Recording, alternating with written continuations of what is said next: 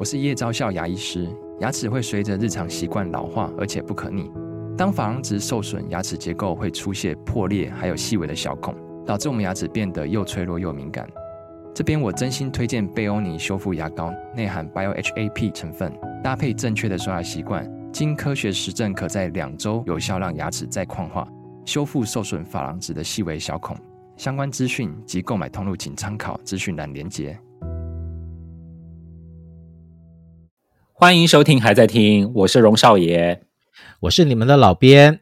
如果大家长期听我们的节目的话嘞，就知道我们曾经做过四集的台湾玉女歌手的介绍。这真的是我们就是有史以来做过集数最多、应该最庞大的一个系列特辑，也受到听众朋友广大的回响。我想大家应该都蛮怀念很多的玉女偶像了。对，那我们说过嘛，就是讲到玉女就会想到金童嘛，金童玉女。对，今天我们要来拜金童玉女了哈。我们也曾经介绍过那个呃香港来的歌手，说我们介绍了三个这个白马王子型的歌手。对对对对，今天我们就要来聚焦，我们来聚焦是。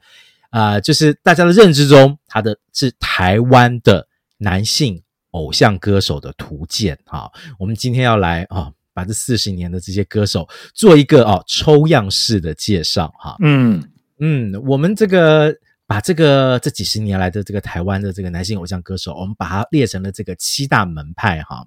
等下会一一跟大家介绍这样子哈。首先第一件事情，我来问少爷，少爷你觉得哈？嘿，男性偶像歌手的定义是什么？我我想这应该跟玉女歌手哈，大概会有一个雷同之处。首先呢，是就是颜值要高，对不对？嘿，没错。再来就是年纪也不能太大嘛，是真的哈。出道的时候不能真的不能四十岁出道，有点太大，对。身为一个偶像歌手，他的形象是大过于他的歌声，哈，就是他所展现出来的那个形象。但我们说这个审美这个事情，每个年代都有不同的主流审美了，哈。等一下我们一路介绍来这些这个男性偶像歌手，你会发现说，哎呦。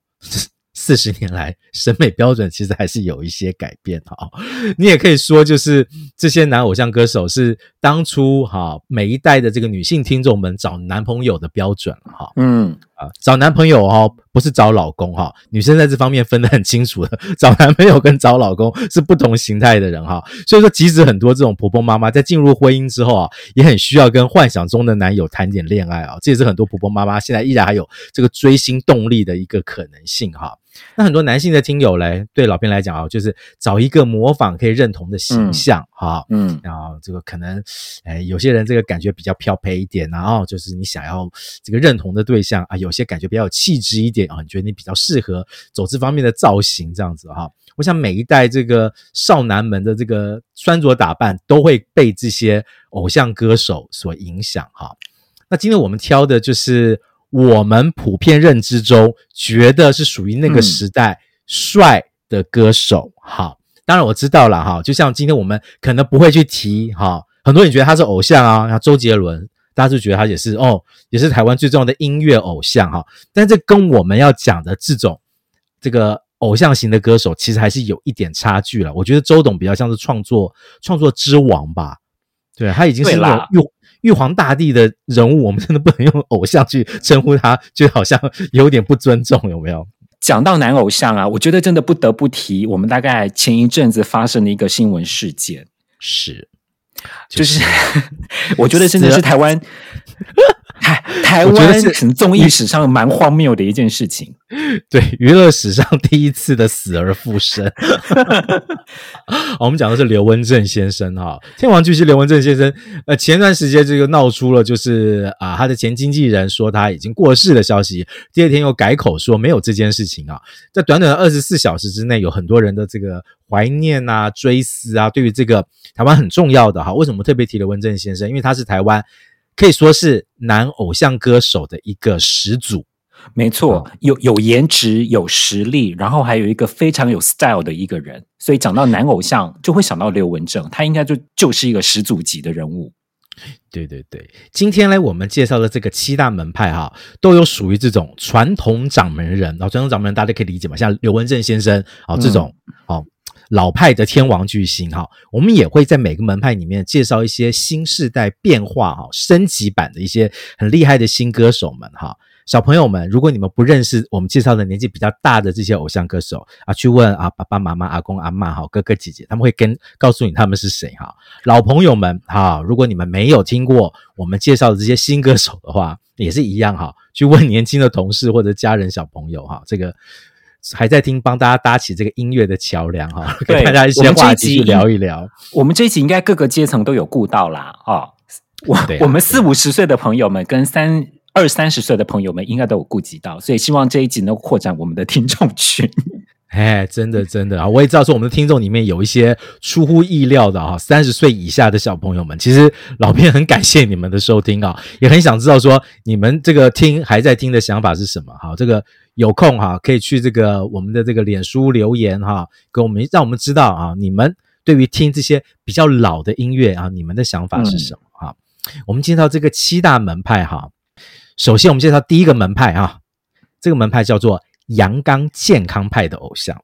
这一群人应该算是蛮多的嘛，因为既然是男偶像，大家对于男性偶像的想象应该就是长得非常 man 的一群人。好像现在这个我们综艺综艺界的大哥大徐乃麟先生，其实也算是这种阳光健康派的这个 这个偶像歌手出道的哈。那我们今天介绍的不是奶哥哈，我们来介绍坤哥哈，黄仲坤先生哈。黄仲坤先生，我们今天介绍他的歌是《记得我》。无限美好夕阳里，不到一声珍重。记得我，在这里有个未完的梦和一段留在夏日未了的情。记得我这首歌啊，我凭良心，我跟老编讲，我记我第一次听到的版本其实是木吉他合唱团的翻唱版，你有听过吗？呃，我没听过木吉他的，我我我真的我我记得的是木吉他版本，后来我再来听、啊、呃黄仲坤的版本，诶，他的版本也真的是蛮不错的。对，我记得黄仲坤在唱这首歌的时候，好像那个时候他是刚当完兵回来哈。如果老编的记忆没有错的话，他唱这首歌就希望唤起大家一点这个这个印象。哎，你还记得我吗？哈，我曾经是在歌林唱片唱那种民歌民谣感觉的那个帅哥。哈，我现在当完兵回来了啊，我加盟了这个众一唱片哈，我要开始走这个阳光偶像的路线，希望歌迷们没有忘了我哈。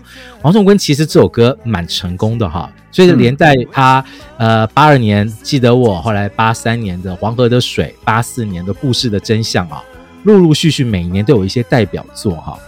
黄仲坤，这个少爷，你对黄仲坤的印象是什么？我对他的印象真的就是他九四年之后的那个呃，有多少爱还能重来？对对对对对，那时候已经走的是一个完全的熟男 man 歌路线了，所以我对于他们这个时候的那个比较偏民歌感的东西，其实我是比较新鲜的，比较新鲜的哈。我但是老编是听这种带一点民歌民谣感觉的黄仲坤出来的哈，这个。我印象中，黄仲坤到了九零年代，哈，大家对他的印象就可能留在他有一身肌肉这件事情，然后还有什么拍过 Playboy 的那个杂志的封面啊，男艺人去拍 Playboy 的这个杂志的封面，这样，就是所以你看，他还是可以去想象了哈，一个后来走肌肉型的人，好，他在十年前是走的是阳光帅气的路线，然后大家应该还是可以连接在一起嘛，你说像是。小虎队里面的吴奇隆，对不对？嗯、然后也是一样，就是走一个很阳阳光、这个健康的路线哈，这样子。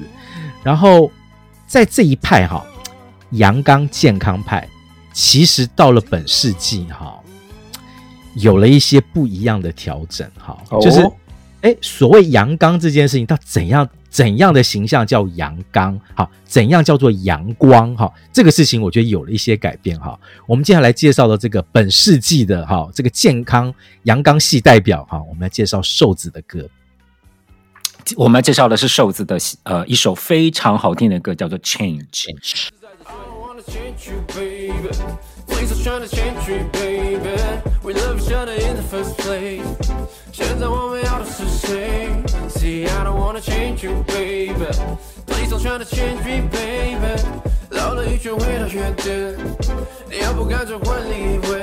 这首歌其实我觉得很明显，就可以看到从记得我到 Change，你可以看到这个当中经过了多少的进化。然后你看一下现在阳光派的，像是瘦子。大家他不就是现在这个年这个世代的行走的费洛蒙吗？那老边也说过，呃，黄仲坤就是上个世纪行走的费洛蒙。可是瘦子，你看他 他在音乐上其实有一个很明显的一个转折，像这首歌就是他有点就是混种了饶舌、爵士，还有一点节奏蓝调，把它混在一起，一首非常新潮的作品。对，瘦子哈，现在就是。如果就是这个老一辈的听众，你没有那么熟悉他，啊，你总看过 Uber Eats 的广告，他跟他跟小 S 不是就是互呛吗？哈，你就像这碗阳春面没有料，那个人就是瘦子哈。瘦子其实他是嘻哈团体顽童的这个成员之一啊，他们还曾经得过这个金曲奖的最佳演唱的组合奖。哎，其实老实说哈。讲瘦子说他是阳刚，当然没什么问题。但说他是偶像，我觉得我们应该会被那个饶舌圈给干掉到死哈。但是其实 我们是夸奖了哈，各位这个饶舌，他是有颜值的，有颜值。对，我们是说他是现代女生心目中主流的理想男友的形象哈。他在这首《Change》里面表现出来是一种看似一切都无所谓的痞子，但他头脑其实很清楚哈。他很直白的诉说自己在情感上的哲学观哈。我很喜欢里面的一些。我觉得这很接现代年轻人对于情感这件事情的一个看法，很直接的。他说：“我每天对着镜子练习，衬衫的扣子要扣到哪里才算得体。如今我更不确定你想要的改变，我能不能不要当你家人想要的图片？嗯，现在我们到底要的是谁？如果绕了一圈回到原点，嘿，你要不要干脆就换另外一位啊？我觉得这是一种很新的哲学观呢，跟黄仲坤那个时候唱的《记得我》就是。”很怕你兵变之后就不要我了，然后他一直提醒你要记得我。现在不是这个样子，就是大家好好说嘛，说开了，如果不适合，我们可以分开嘛，哈。这种就是敢说敢做的风格，就成为新的好女性们希望从男性身上看到的形象，哈。我觉得这很有趣，哈。从黄仲坤到瘦子，同样这个。阳刚派的掌门人，你可以看到很很多这个，无论是形象啦，或者是说他们的性格上的一个改变，很有趣哈。没有错，对。然后呢，介绍完了这个阳刚派，那当然相对于阳刚哈，就一定有一派叫做 美型派哈，你也可以说他是王子派，或者讲的更当代一点，可能是妖精系的歌手，就是长得非常漂亮的一一些男性偶像们。对，漂亮，然后有一点那个王子感，对不对？然后介绍，对对对，今天介绍这第一位哈，是八零年代这个所谓的这个妖精系歌手哈，很重要，很重要了，太重要的代表人物了哈，许伟的《想不尽的你》。你知道我有多么痛苦，你该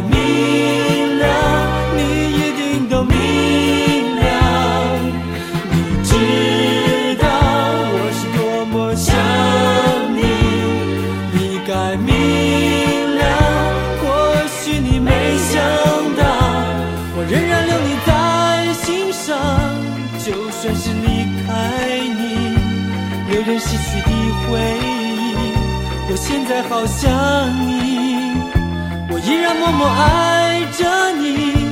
就算是离开你，期待能再见到你。我真的好想你，我好想你。这首歌是小虫，我觉得小虫很会写这种歌，尤其这首歌，我记得我在第第一次听的时候，我我听到有点 City Pop 的影子。因为你看他的那个吉他的那些 groove，我觉得非常的新潮哦，而且这首歌的旋律我觉得非常非常好听，后来还被杜德伟翻唱过，对不对？嗯，对对对对对。不过我我个人是对于这个徐伟这个版本的印象是更更多一点，更深刻，也更喜欢一点哈。徐伟这个歌手哈。他其实很特别，他其实是歌唱比赛出道的，但是他真正广为大众所认知，是他后来去演了这个古装电视剧，叫做《少年游》哈，在里面演了一个小王爷，因此红了之后，才真正的发了唱片哈。这首这个想不尽的你，跟这个刚刚我们讲的黄仲坤有点类似，他也在退伍之后啊，他原本是在海山唱片，一九八四年的退伍之后，他加入了点将唱片，他是点将唱片很早期的歌手哈，推出了想不尽的你这张专辑。真的就跟黄仲坤一样，非常成功的回归歌坛了哈。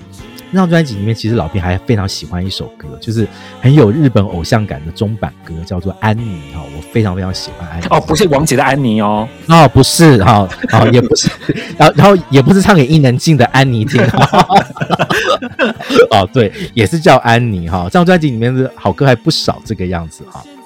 这个许巍，我觉得他就是典型的，就是如果大家这个不熟他的人，就 Google 一下他的照片，他在八零年代的感觉，就是老实说，就是会让会让女性有种怜爱感的一种很单薄的美少女感，嗯嗯嗯，对不对？好、哦，这个就是典型的哈，好、哦、妖精系美型系这个偶像歌手的形象哈。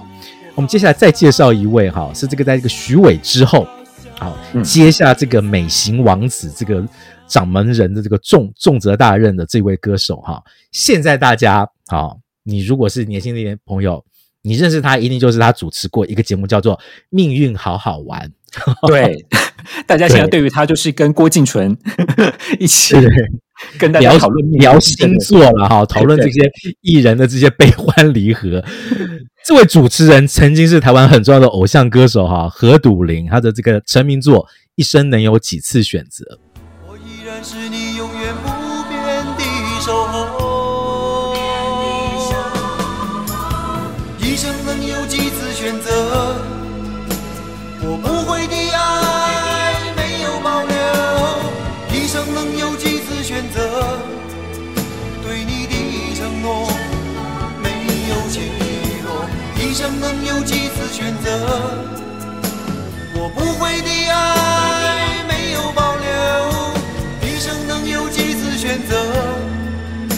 将是你永远不变的守候。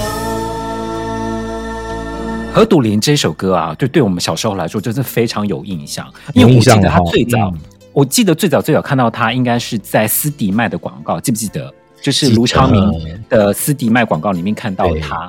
然后后来他就发了唱片，这张一生能有几次选择？选择，他就是走那种很像从漫画走出来的美型男的路线。然后这首歌就是一个卖相很好的抒情歌，卖相非常好啊。那其实这个因为何笃林本身他是你知道他是学舞蹈的，嗯，他真正这个进入演艺圈是他曾经你知道你知道搭错车这部电影，好，这个苏芮苏芮像一样的月光的这部电影，何笃林在里面就演出了舞者哈。因此就跟这个娱乐圈开始有了关联。之后后来他去拍广告，拍了这个非常有争议的广告哈。我有话要说啊、呃，我有话要说，跟什么不想再和世界争辩了哈。这些都成为八零年代非常重要的年轻人的这个金句哈。就是他基本上成为了一个台湾那个时候次文化人物的一个代表形象哈。但是大家只是对他张脸很有印象，到底这个人叫什么名字大家不知道。一直到他出了唱片之后。哦，大家才知道说，哦，原来这个人还会唱歌嘞。嗯，对。然后这张专辑真的是一炮而红，非常非常的红。所以，所以他后来又跟小虫又合作了，就是这呃，把梦亲手交给你，然后也是延续这种梦幻王子的路线哈。当然，这个到后来，这个何笃林开始进入了这个综艺节目啊，开始当主持人之后啊，老实说。他那个原本的遥远的王子的形象，慢慢变成有点像是邻家的嗯大叔，哎，可以讲大叔吗？也不行。我赌林哥真的就是啊，我觉得林家哥哥啦，啊啊嗯啊，赌林哥我觉得也就是跟许伟一样啊，是这个呃属于上世纪这个美型系的这个偶像代表哈，但到这个本世纪也也是有类似这样子的人物哈。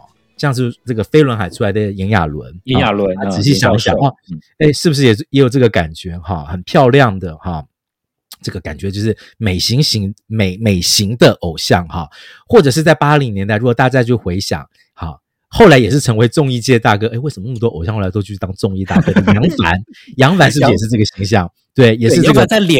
很白那个时期还是个偶像男子哦，对，他是个偶像男子哈，或者是在更早一点的这个费翔啊，嗯、可能最近因为这个 刘文正的关系，也也被再再度提起的这个费翔先生，他也是属于这种美型王子型的路线哈，所以这派啊也是蛮重要的哈，相对于这个阳阳光派来讲哈，那接下来我们介绍这个门派就是走比较有性格的路线，它不完全是以这个长相为主啊，它是要走。一种气质，什么气质呢？叛逆的气质哈。我们说他这个是，嗯、说是这个坏小子门派哈。坏小子门派的偶像，哦，那一定要讲到的是八零年代哈、哦、很重要的李亚明，哈，我们叫他的正面冲突。就当做你我是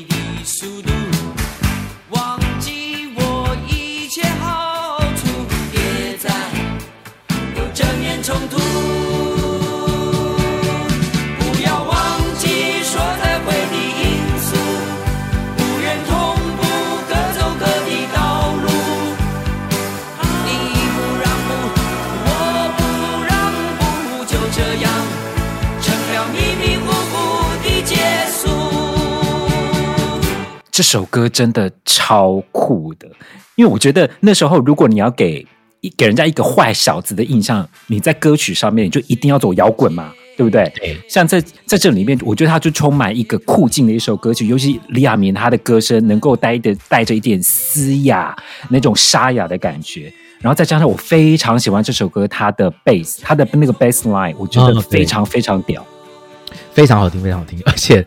其实也是可能会有点意外，这首歌的创作者是梁鸿志先生哦。哎，对，梁鸿志，他平时是走人文路线的。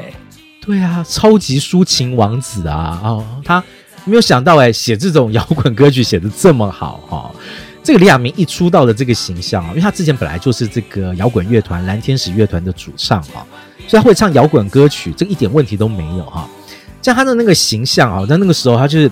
留一点带一点朋克的发型，嗯嗯嗯，好，然后那个李亚明这个眼神中，其实老实说，就不是带着那么温柔的感觉，好，带了一点点攻击性，有没有哈？对对对。因此，他那个时候的形象一出来，哦，的确让大家觉得说，哎，其实所谓的偶像歌手，我不是只能做美男子哈，不是只能做帅哥，也可以做性格型的偶像歌手哈。当然了，我知道很多这个年轻一点的乐迷啊，或者是这个这个九零年代开始听歌的乐迷，对于亚明哥的认知，应该不是他发唱片这件事情，而是他是唱片公司音乐总监这件事情，就是发呃发掘范晓萱的恩人嘛。然后还有就是现在就是他是李玉玺的爸爸这个事情，对啊，玉玉玉玺啊，李玉玺是星二代啊，他的父亲就是亚明哥，你看。亚明哥自己本身是走这个坏小子路线，他的他他的儿子出道其实也是走这个偶像歌手路线的感觉，哈。然后很多人会常常说这个亚明哥是新人教父，因为他的确带出了很多的歌手，像是周蕙啦、Makio 啦，甚至是王力宏刚出道的时候也是在他那时候服务的这个福茂唱片。福茂唱片，嗯嗯嗯，对。他讲到这种坏小子的路线，然后进入九零年代，我觉得有一个非常能够接亚明哥棒的一个。他后来成为金曲歌王了哈，这位是黄立行。嗯、黄立行他有一首非常有趣的歌《冷水澡》。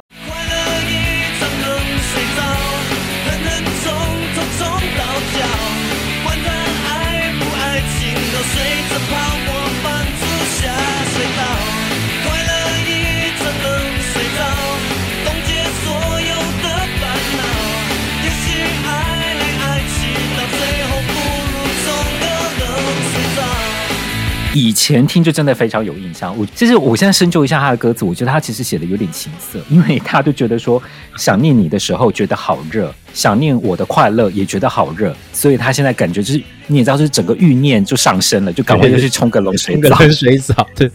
这首歌的曲式其实是九零年代很受很主流、很标准的 modern rock 或者是 pop rock 的风格哈。诶，讲到黄立行，你一定得要提到他是 A B C 团体 L A Boys 的一员。对，他当初其实走的是嘻哈啊，嘻哈的这个唱跳团体哈。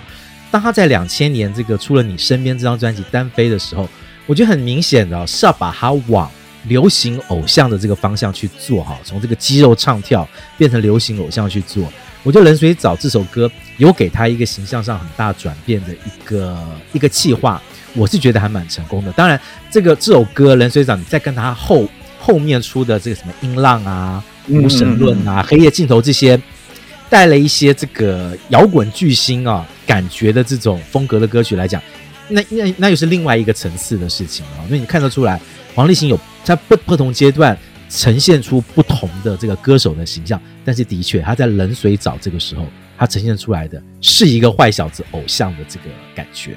对。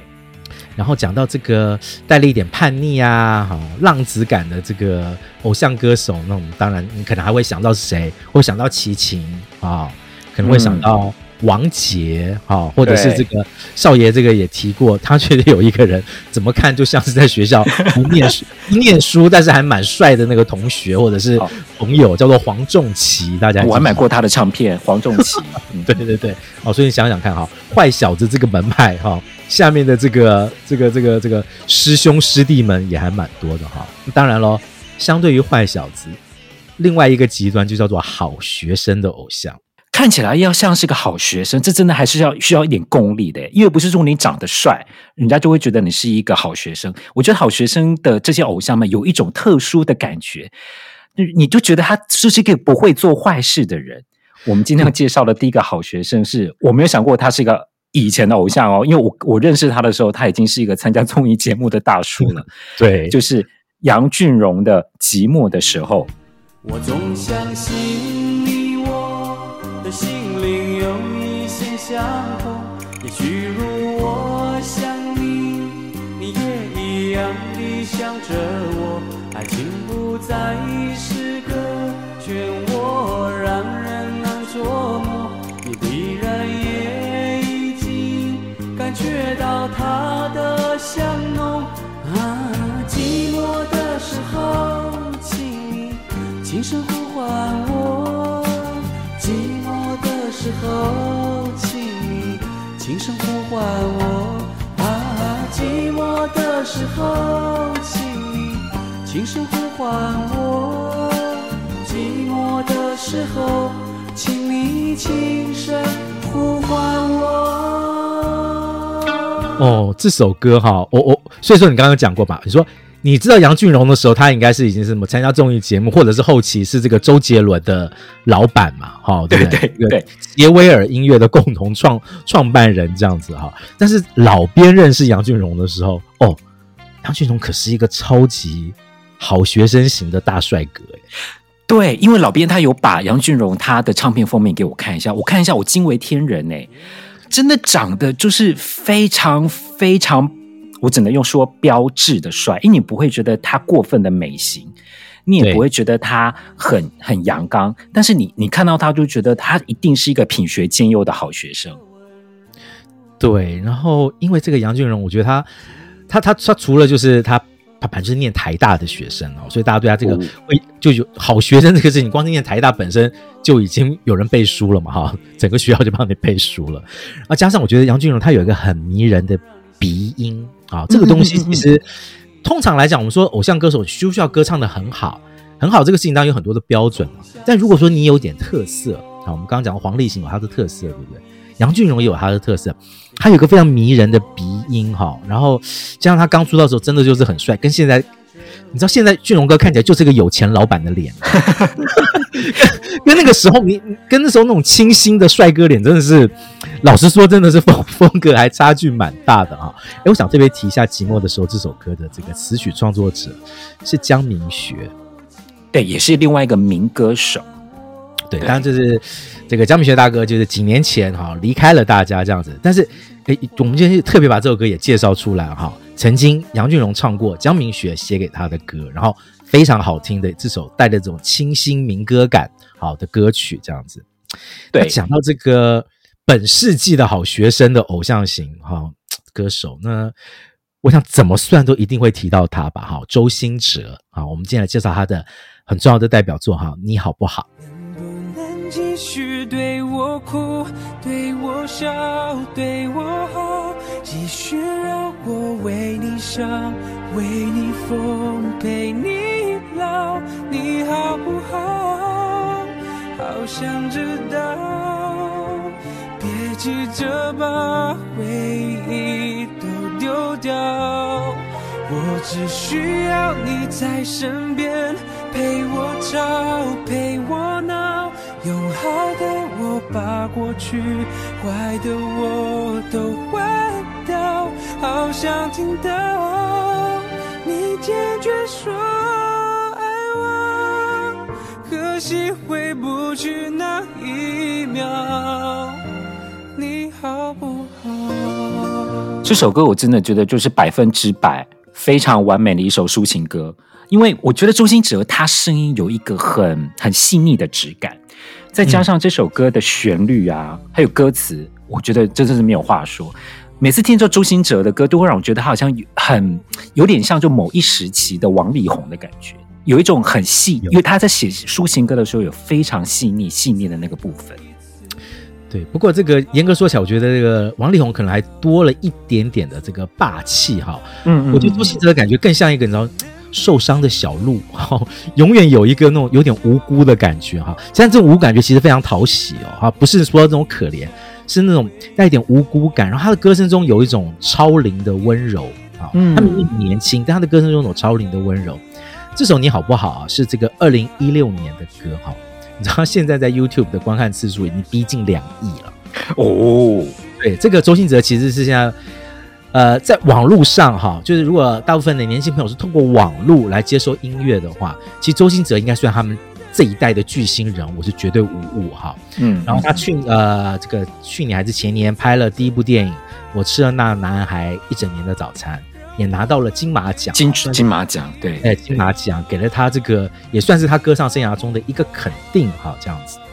当然我们讲到这些好学生型的偶像歌手哈，那大家印象中一定还会记得谁？苏有朋，哦台大的，嗯台大的啊。然后另外一个也是一看就是好学生感觉的邰正宵哦，医学的哦啊、哦，然后还有一个啊、哦，就是英年早逝的歌手，有些人可能已经不记得他了，但是这个老编还记得这个歌手叫做方志耀，大家还有没有印象？哦、我有印象，因为我买过他的唱片，留一点空间。还有可能我不是一个无心的人，无心的人，对对对，他们是也算是也算是飞碟唱片那个时候要力捧的这个带一点偶像感觉的这个好学生歌手哈。对对对对。那讲到飞碟唱片，大家都知道飞碟唱片最会做什么？最会做偶像歌手了。嗯，很多很多这个九零年代的重要的这个偶像歌手都是从飞碟唱片出道的哈。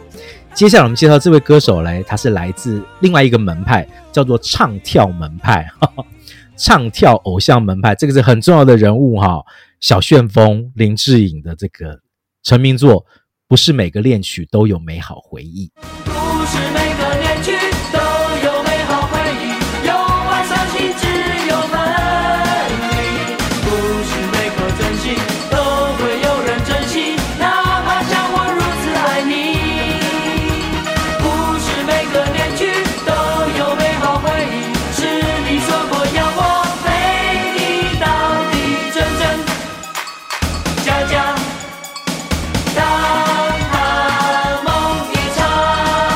个时候我们念小学嘛，那时候我们真的听到这首歌，所有的女生真的是为之疯狂。我我有个非常要好的小学同学，他真的超迷他的，每天都会去买他的垫板，然后给我们看，说小智好可爱、好帅。真的？可是，对，可是我们真的现在长大之后回头再听，还是觉得这首歌真的是一首无话可说的青春舞曲，因为它的旋律动感。非常好记，非常有记忆点的一首歌，我才觉得真的是陈秀男、陈、嗯、大力真的太会写曲了。对，然后这首歌哈，除了它是首非常非常成功的这个流行歌曲啊，我个人其实非常喜欢这首歌的前奏编曲。嗯、它前奏编曲有一种好像那种序幕哈，慢慢要拉起来，对对对，有一个新的巨星要诞生的感觉哈。我觉得这个搭配在林志颖的出道曲上面，我觉得真的是太棒太棒的一个的一个编曲手法了。林志颖从一九九二年啊出道之后，连续红了好几年，而且那红的程度，我不知道现在可能小朋友比较难想象那时候有多红。就是你知道那时候华冈艺校的那个校长还曾经上电视节目讲说，因为林志颖的关系，嗯，华冈艺校的招生那几年都爆满。哦，大家因为林志颖都想成为下一个林志颖哈，或者是觉得说当艺人。好，就是所谓的这种科班出来的艺人是件蛮好的事情，因为林志颖的形象也非常好啊，诶，因此就是让这个华冈艺校成为了一个热门的学校，这样子啊。当然了，后来我们认知到的这个林志颖，在他这个歌唱生涯之后，他这个退伍之后，我想很多偶像歌手都是这样啊。我们刚刚讲到了黄仲坤也好啦，这个很多歌手偶像去当完兵之后，其实气势都会掉下来。其实小旋风林志颖也是哈，所以后来也转型了，然后。甚至这个前几年他还跑去对岸去参加了那个实境秀哈，《爸爸去哪儿》哈，带着儿子 Kimi 一起去参加这样子。那当然就是赛车啦，哈、哦，是吧？啊、哦，开车这件事情，赛车这件事情，都是 给给小旋风带来很多的荣耀跟快乐，也给大家带来很多的惊吓，好不好？啊，好，小智，你开车小心一点，可以吗？拜托，不要让他担心哈！真的，常常看到这种新闻就会吓一跳啊！好，但是听说他现在复原的很良好啊，恭喜他，对哈。林志颖，唱跳界的掌门人哈。那回到了这个啊、呃，本世纪这，这一位歌手，我想就是很典型的，就是他是所有偶像歌手的标配啦，就是该有的帅啊，就是该有的这个、嗯、这个偶像气质，好，甚至他的才华。对，唱跳能力那是非常完整的哈。谁嘞？好，我们介绍的是这个 Billy 姐的宝贝儿子啊，周汤豪。我们来介绍他的 Turn Up。喜欢这种感觉，就跟着节奏 Go Crazy。滚到七点，今晚我就是要 Go Crazy。我把钟摆打碎，我让低音发威。滚到七点，今晚我就是要 Go Crazy。Turn Up。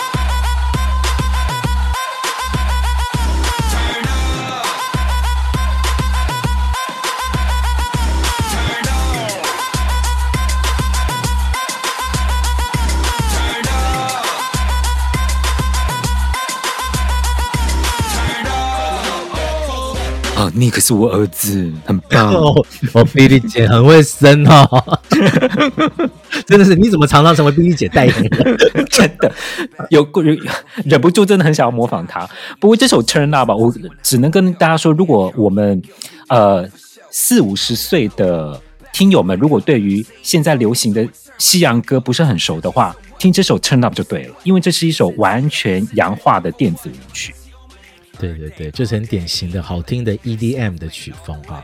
这个周汤豪他在十六岁的时候就曾经被韩国的经纪公司 SM 娱乐哈发掘，他那个时候有有一度要成为 Super Junior 的成员哈。当然这个后来这个 B D 姐另有想法，所以就没有让这个周汤豪加入了这个 Super Junior。他在二零一零年的时候发了这个个人同名专辑，到后来他开始慢慢走，就是他自己写啊，自己跳。自己唱、自己制作哈，变成一个蛮全能型的偶像歌手哈。这个除了 Turn Up 之外，他这个二零一六年还有一首很红的抒情摇滚的歌曲《帅到分手》。啊，这个应该是这一整个世代的这个年轻人都非常耳熟能详的歌哈。这个 Nick 就是周汤豪之前的这个演唱会，老编去看了啊。嗯，当然就是老编除了想要去看 Nick 之外呢，当然也是。也也期待了啊，说不定 Billy 姐会出来这个当嘉宾哈。果然哈，在这个最后的时候呢，那个安可曲的时候呢，Billy 姐有出来跟 Nick 一起表演哈。不过我真的是也可以从演唱会里面看到了周汤豪，他真的是非常努力的一个创作人啊。他对于他自己想要经营的东西是非常有想法的，嗯，要给他一点鼓励这样子哈。讲到这个唱跳歌手啊，那你这个太多了啦哈。这个你说潘玮柏。啊，罗志祥啊，啊，或者是 F 四出来的这个吴建豪啊，他们都算是这个唱跳路线的偶像歌手哈。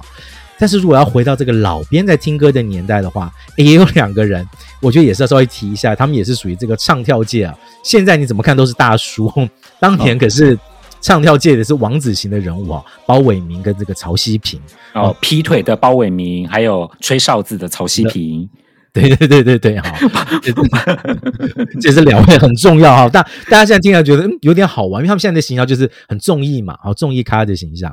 那当年真的是走哎杰尼斯偶像路线的这个唱跳男歌手哈。你看我们呃一路介绍了这个唱跳好学生、坏小子、阳刚路线、美型偶像的路线哈。接下来介绍的这个路线啊是这个。比较从九零年代开始的一个男性偶像的这个门派哈，叫做创作型偶像。因为到了九零年代或者到零零年代之后，你一个歌手要会创作，变成是一个一件很重要的事情了。那我们今天要介绍的第一位创作男偶像呢，他其实是先从写歌出身的，然后呢后来才发唱片。我们曾经也介绍过的，就是创作大师陈耀川。我们今天介绍的歌曲是《赤子心》，他的个人第二张专辑。也许还会记得，也许还会想起我的一片赤子心。回忆梦前是，你欢喜悲伤为你，酸甜苦辣都尝尽。把就算各分东西，就算各分两地，别忘我的赤子心，让最初最真的还长留在心。陈小川，我觉得真的是一个很特殊的歌手的例子，因为他在创作上真的是已经算是蛮有大师水准的一个这个创作歌手了。然后他长得是这么的，他是标准可爱型的偶像脸哦，超斯文的，就是你看到他就会觉得，如果你有这样子的男朋友带出去，我跟你讲，你的朋友都会羡慕死，怎么会长得这么的斯文，看起来就是很很会照顾人的一个人。对，而且我觉得。感觉那个年代，每个妈妈都希望有个像陈耀川这样的小孩吧，就是对，又又又又懂音乐，然后长得又可爱，然后又会念书，然后就是该有的东西都有了哈。对，这个陈耀川就是当初这个我曾经听这个飞碟唱片那个时候，这个最很重要的高层啊，陈乐融先生好像有提过，就是他们有一度想说要不要帮陈耀川出片，可是发现他的歌声不够好啊，所以就一直搁置下来了。就后来到了一九九五年的时候呢，福茂唱片可能哎感觉不一样，他觉得说现在这个时代哈、形象可能很重要哈、歌声我们另外可以慢慢再处理，所以就帮这个帮这个陈耀川哦，就是出道哈，陈耀川在这个福茂唱片出了那几张专辑，其实都还有蛮多这个有名的歌曲啊。当然啊，讲到陈耀川，你不得不提他帮很多歌手写了非常非常重要的代表作哈。我们前面介绍过叶欢的人生如梦嘛。对，呃，也帮蔡幸娟呐、啊，哦，对，秋凉如我心，嗯，哦，还有呃，周慧敏啊，周慧敏，还有啊，刘德华，好，嗯，忘情水，对 对啊，那这你怎么可以不提刘德华的忘情水？一定得提啊！好，陈耀川，真的，这是耀川先生不晓得因为忘情水拿了多少版税啊！这首歌这么这么的红哈，然后到了这个本世纪哈，其实基本上所有的这个。即使你是要走这个偶像型的路线哈，你都本身还是要会创作。像刚刚讲到的周汤豪啊，周汤豪也是带了这个创作路线的这个唱跳歌手。接下来我们要介绍的这一位哈，算是这个近年这个台湾这个偶像系的歌手中创作蛮厉害的哈，蛮受瞩目的陈零九哈。但我们今天要介绍的呢是首比较特别，我们来介绍一首男女对唱曲哈，是他跟郭雪芙哈一起合唱的啊，不然现在是怎样？现在是怎样？什么都我的错，我的错。要不给你拍拍手，放一放。现在是怎样？你讲话怎么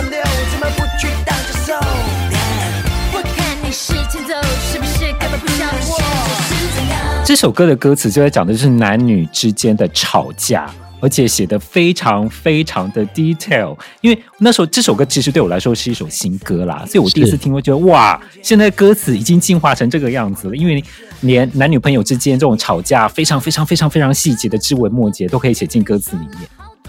对，这首歌是这个二零一七年啊，陈零九的《敢不敢》专辑里面的歌。这个陈立九，这个很多人就是很多年轻人会认知他，是因为他是这个一个概念团体啊，这个五间情的成员，而且曾经这个主持过这个娱乐百分百的这个狼人杀节目啊。但是其实在这之在这之前，他是这个网络歌手出道哈，他的这个创作本身就蛮受这个网友们的这个瞩目哈。这首他跟郭雪芙合作的歌曲，我觉得歌词实在是很有趣。他说这个创作灵感是来自于这个网络的这个靠靠北女友跟靠北男友的这个、嗯、粉丝页哈，大家就是很多人有很多怨念呐、啊，然后就会 po 上去，就是我女朋友多可怕，我男朋友多糟啊，然后以这个为这个创作的出发点啊，这歌词实在太有趣了，就是男生在呛女生说哈，昨天才说要减肥。今天马上就去吃 buffet，然后，然后女生就呛回来说：“哼，你半年前请的新教练，我看你也都没去练。”哈，对，这种男女互呛啊，这种小情侣的这种感觉非常当代啊，然后非常有趣啊。就我常说，我觉得我听陈零九的歌，就会一直可以感受到年轻人从自己的生活细节里面哈发展出。好，属于音乐的素材，我觉得这个事情对我来讲一直非常的有趣哈。这个当然啦，我们讲到了这个陈零九、陈耀川，你提到这个从九零年代到现在，有好多很帅又很会写歌的偶像型的歌手啊，对，王力宏啊，吴克群，吴克群，嗯，都是属于这样的歌手。不过当然，可能你讲的王力宏，现在更多可能会在他的这个 身份上面再加一个天王啊、哦。我是要讲天王，嗯、不是要讲别的哈，会再加一个天王的形象啊。好，跟这个周杰伦也要给他一个天王的形象，所以可能就不纯粹只是我们所认知的偶像系的歌手而已哈。接下来我们来介绍这个七大门派哈，已经介绍六个了，我们来介绍这个第七个门派。这个门派嘞很重要，因为它叫做双栖偶像的门派，也就是影歌双栖，能演又能唱的双栖偶像。第一位我们要介绍的，应该是现在很红的许光汉，他的一首歌叫做《揣摩》。想知道你爱过的线索。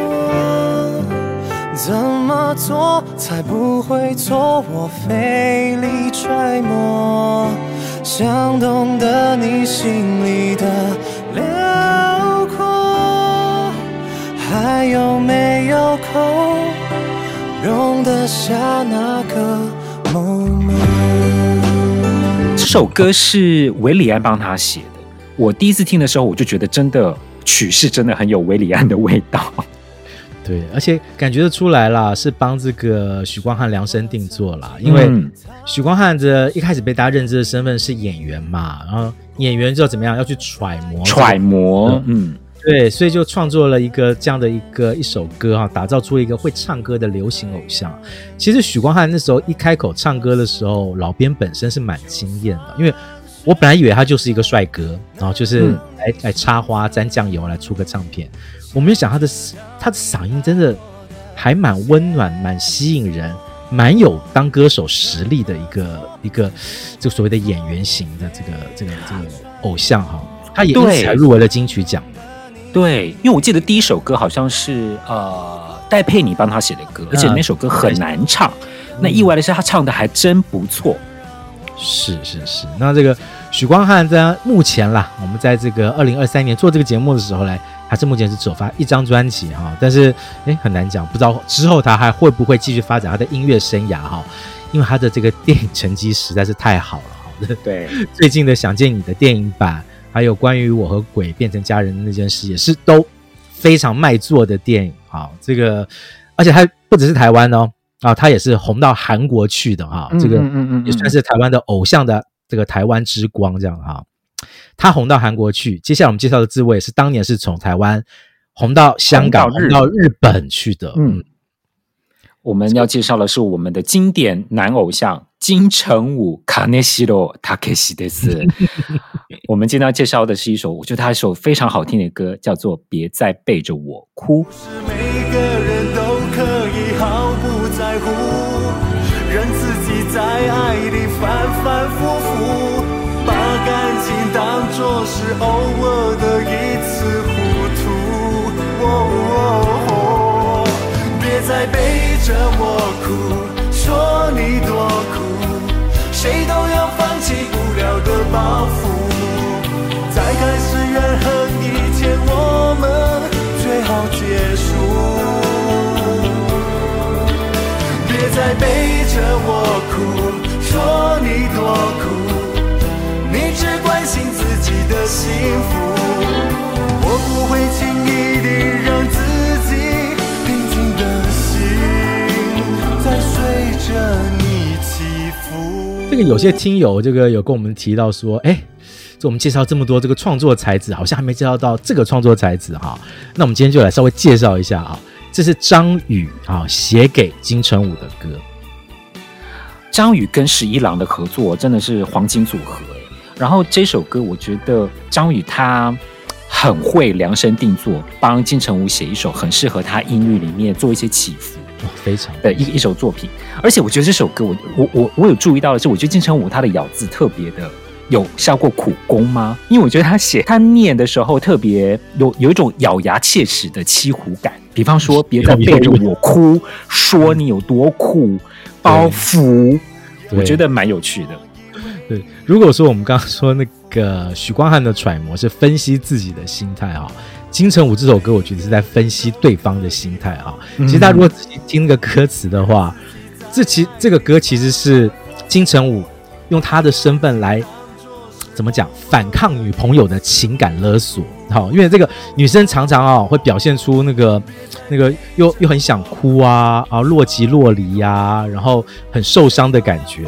然后男生已经有点受不了了，然后就说：“你不要再背着我哭，要说你多苦，谁都有放弃不了的包袱。如果你还要再怨恨的话，我们干脆就结束了。”好，这个其实是蛮有个性的一首歌啊。对了，简单的说，不要再靠腰了啦。对啦。这个好像也有点呼应刚刚我们介绍陈零九那首歌哈，有一点那种靠北女友的感觉。哦，就是你看这个到了这个到了某一个阶段之后，所谓的这个男性偶像的歌，也不只是深情哈，不只是我们介绍的黄仲坤啊、杨俊荣啊、何笃霖那种深情感，开始个性的感觉出来了哈，有没有？就是不是百依百顺的小男人哈，我们也有自己的个性哈，有些话想要说这样子啊。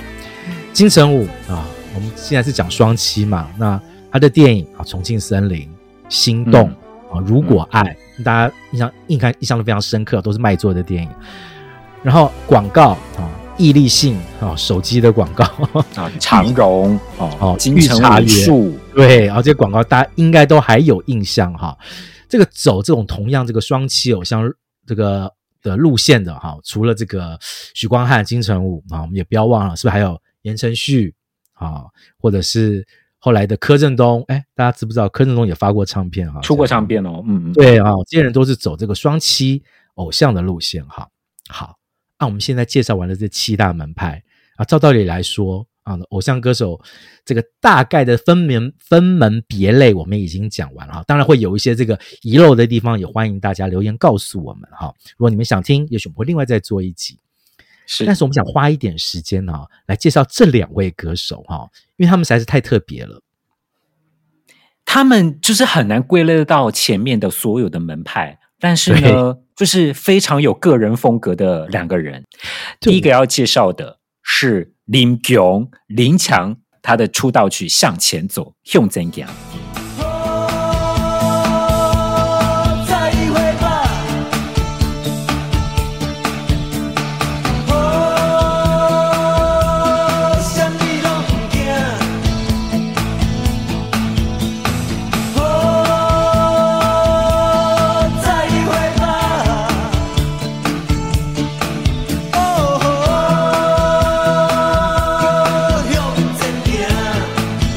这个是滚石曾经说他们不太会做偶像啊，所以他们用台语歌的方式创造了一个新偶像。这个事情对于滚石唱片来讲是这个蛮经典的一件事情啊。这个是这个一九九零年这个真言社啊制作的林强。诶，少爷还记得林强刚出来的时候那个形象吗？记得啊，他真的就是穿个牛仔裤，穿个 T 恤，然后呢，然后在头发有点烫卷嘛，那种日本偶像的发型。对对对对对对，然后这边他绑个发带那种感觉，然后又然后这首歌它是台语歌，可是它是搭配了舞步，我记得还是在台北火车站跳嘛。对对对对对，它的编曲很有力量哦，加上这个林强的这个个性跟这个歌声哦，都非常的吸引人。用台语的方式来做偶像，这本身就是一个创举啊！所以你你所以你真的必须说林强真的是。偶像型歌手出身的哈，出道的时候的确是要走这个方向哈，但是你现在怎么去想林强哈，他都不是偶像，你想到的就是一个音乐大师。对，他其实后面后来就转做电影配乐，然后还在国际上拿了大奖。对，就是如果他出道的时候走的是偶像路线，那现在其实有点像台湾的版本龙一吧？哦，就是对 对。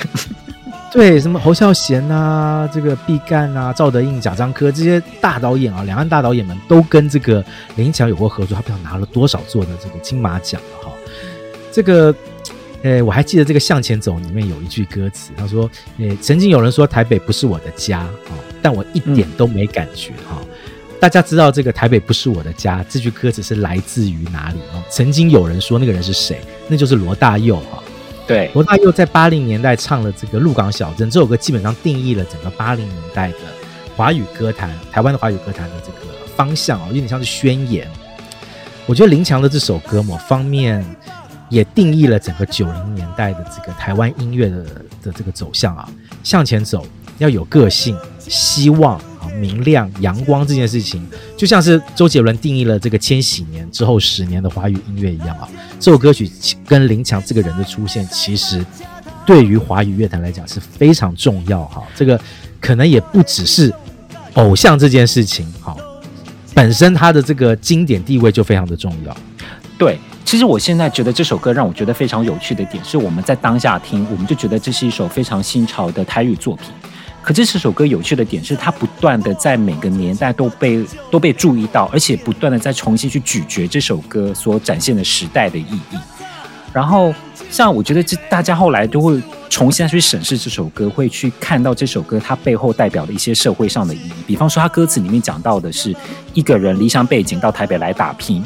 可是它其实背后可能探讨到了，可能是青年就业、城乡差距这些问题。是是，这些歌曲里面比较深度的一些意涵，都会在不同的年代里面重新的再去被挖掘。就是为什么这首歌它在它的 legacy，它后来留下的东西其实是非常多、非常深厚的。对，这首歌其实拿到现在来听，也一点都不会过时。哈。它所要反映的情绪跟一些年轻人的心声，你可以是反讽，或者是你认同，但是基本上它所象征的那个时代意义，到现在来讲，我觉得都还是存在的哈。哎，讲到这种哈自成一自成一派的这种偶像大转型哈，接下来这个歌手真的是极度极度极度奇特的一个例子哈，因为他在一九九三年啊，也是在这个真言社制作公司下面出道的哈。他一出道的时候。是一个百分之百俏皮可爱的偶像歌手，哎，就是张震岳的出道作《就是喜欢你》。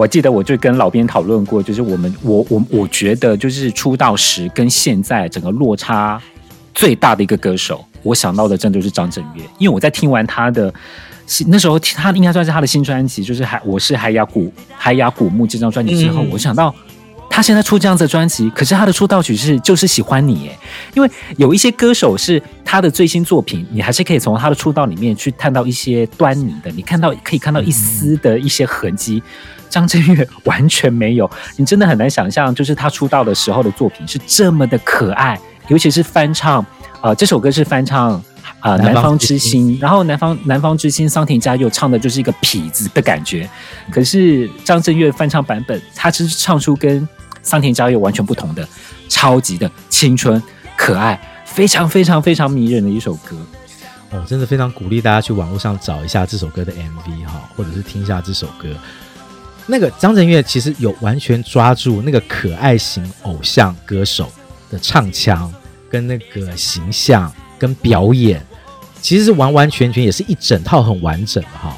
但他后来出了这个什么《爱的初体验》之后，整个形象开始大转变啊，变成一个痞子歌手、摇滚创作歌手，那是另外一件事情啊。但是你不得不说，他出道时候的那个偶像的这个形象，就跟当初我们看到林强一样，就是说哦，好特别哦。好吸引人的一个男性偶像歌手的形象，只是你真的是万万想不到哈。后来张震岳走向了一条完全不一样的路，而且 非常成功，重点是非常成功哈。对，然后你看我们介绍了这个啊、呃、七大门派哈，那个一集好，让这个七大门派来华山论剑一下。当然，就是大家如果这个呃认真去听，你会发现说这个。很多少林派也会去学武当的功夫了哈，就是这门派彼此之间都还是会有一些混血这样子哈。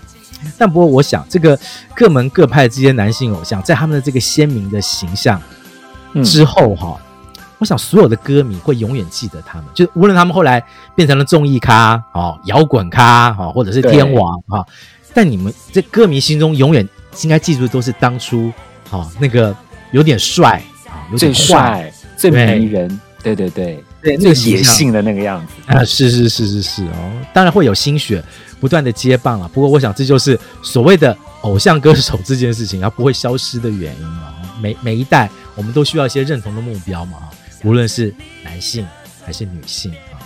那今天呢，我们就用这个比较取样的方式，介绍了我们所分析出来的七大门派啊，跟一些比较特立独行的偶像歌手们啊。如果大家有什么意见啊，或者是有什么想法，想到了哪些人我们没介绍到，真的欢迎大家留言告诉我们哦。对哦，如果你觉得我们还有缺了哪些门派没讲，或者是这些门派里面有哪些偶像歌手，你觉得我们漏了讲，也可以在留言跟我们说哦。嗯，欢迎，谢谢大家今天的收听，我们下期再见，拜拜，拜拜。感谢收听，还在听 Podcast。对节目有任何意见，或是有想听的主题，都欢迎来还在听脸书专业或是 First Story 的留言区留言分享给我们。这一集介绍到的歌曲都会制作成 YouTube 歌单，放在我们的资讯卡里面。当然，我们更推荐去各大串流平台付费收听，享有更好的聆听品质哦。